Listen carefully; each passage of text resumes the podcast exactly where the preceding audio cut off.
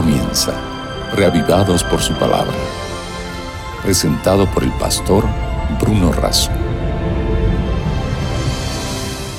El apóstol San Pedro dice que somos renacidos no por una semilla corruptible, sino por una semilla incorruptible, es decir, por la palabra de Dios que vive y permanece para siempre. Por eso este espacio que pretende encontrar en las páginas de la Biblia y en la palabra de Dios motivos más que suficientes para ser reavivados en nuestra existencia. Cada día nos concentramos en un capítulo de la Biblia. Hoy nos dedicaremos al capítulo 12 del primer libro de Crónicas, pero antes vamos a pedir la bendición de Dios. Padre nuestro que estás en los cielos, por favor, sea a nuestro lado al abrir tu palabra y meditar en ella. Te lo pido y agradezco en el nombre de Jesús. Amén. Primera de Crónicas, capítulo 12.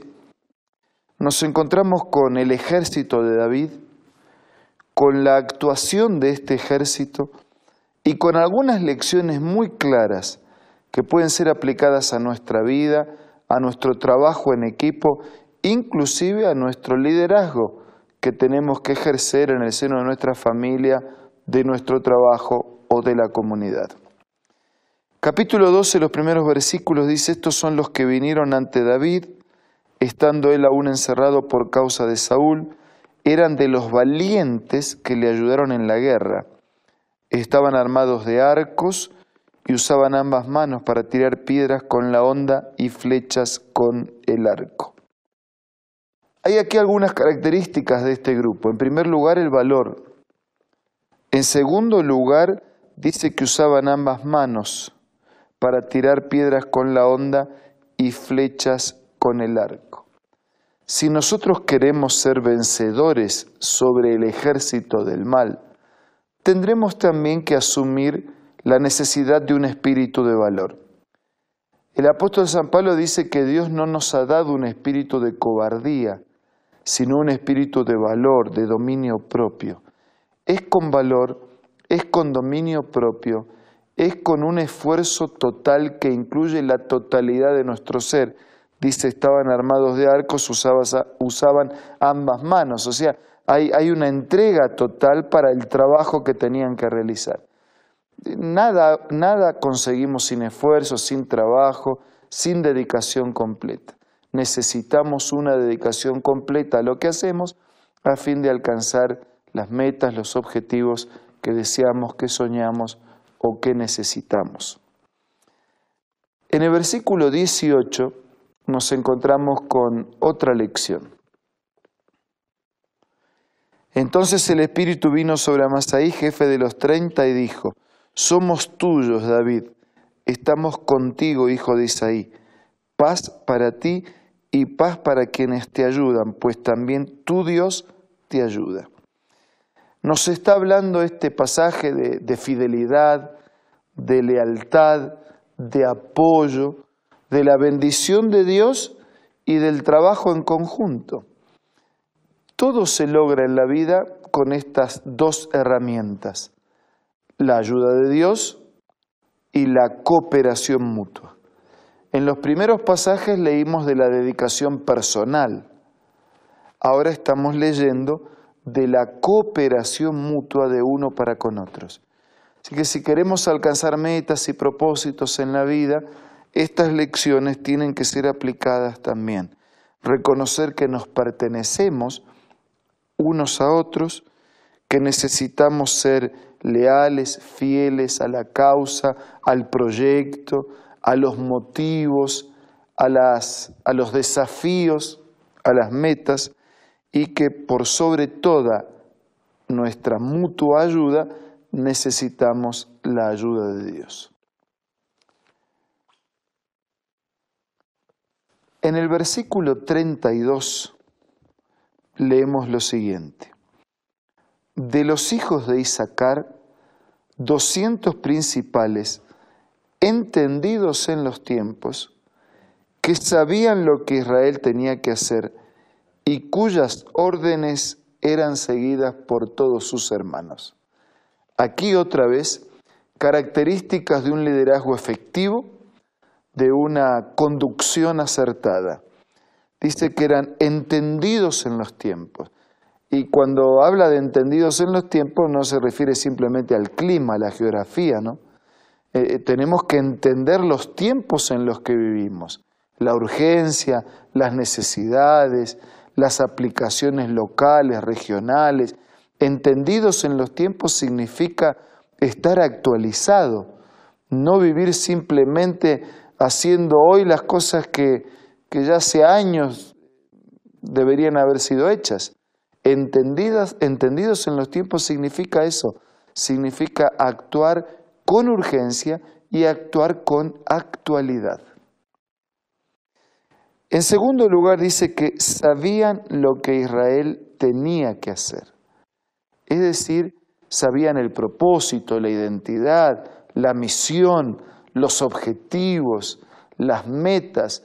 Hay que conocer a dónde queremos ir para entonces poder llegar y utilizar legítimos recursos para alcanzar. Y la tercera característica es que cuyas órdenes seguían todos sus hermanos. Cuando un líder lidera, tiene que ser sus dichos, sus propuestas, sus proyectos, seguidas por sus hermanos, respetadas, evaluadas pero aplicadas a la vida y entonces en ese trabajo de equipo y en ese trabajo de conjunto es mucho más fácil alcanzar las metas propuestas. Nos encontramos entonces con un capítulo de estrategias, de lucha, de victoria, de liderazgo, de dedicación personal hasta lo sumo, total dedicación, de integración para la participación de los demás, de lealtad y fidelidad, de cooperación mutua. Estos principios se aplican en su trabajo, estos principios se aplican en su familia, estos principios se aplican en su iglesia, se aplican en la comunidad. Eh, son principios simples, espirituales, antiguos, valiosos, permanentes.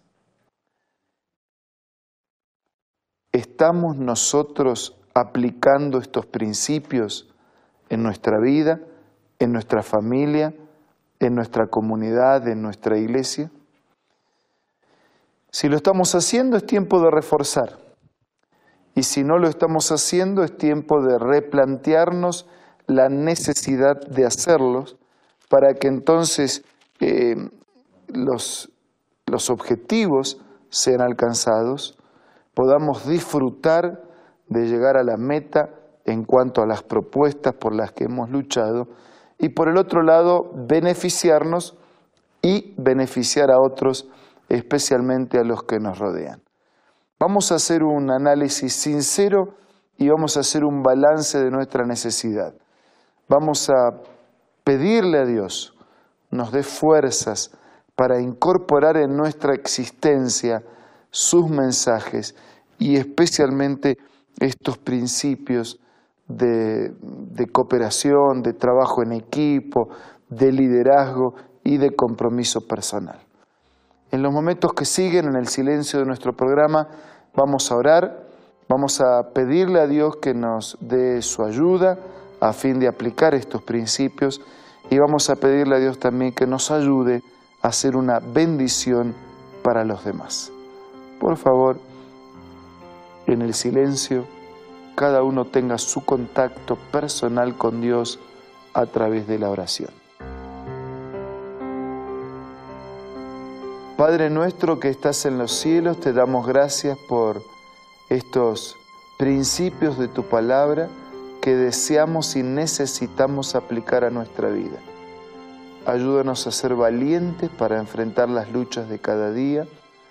Danos fuerzas que provienen de ti de nuestra dedicación y esfuerzo y también de la ayuda de unos y otros. Te pedimos y agradecemos todo en el nombre de Jesús. Amén. Muchas gracias por acompañarnos en este programa de hoy. Nos reencontramos mañana para seguir siendo reavivados por la palabra de Dios. Esto fue Reavivados por su palabra, presentado por el pastor Bruno Razo.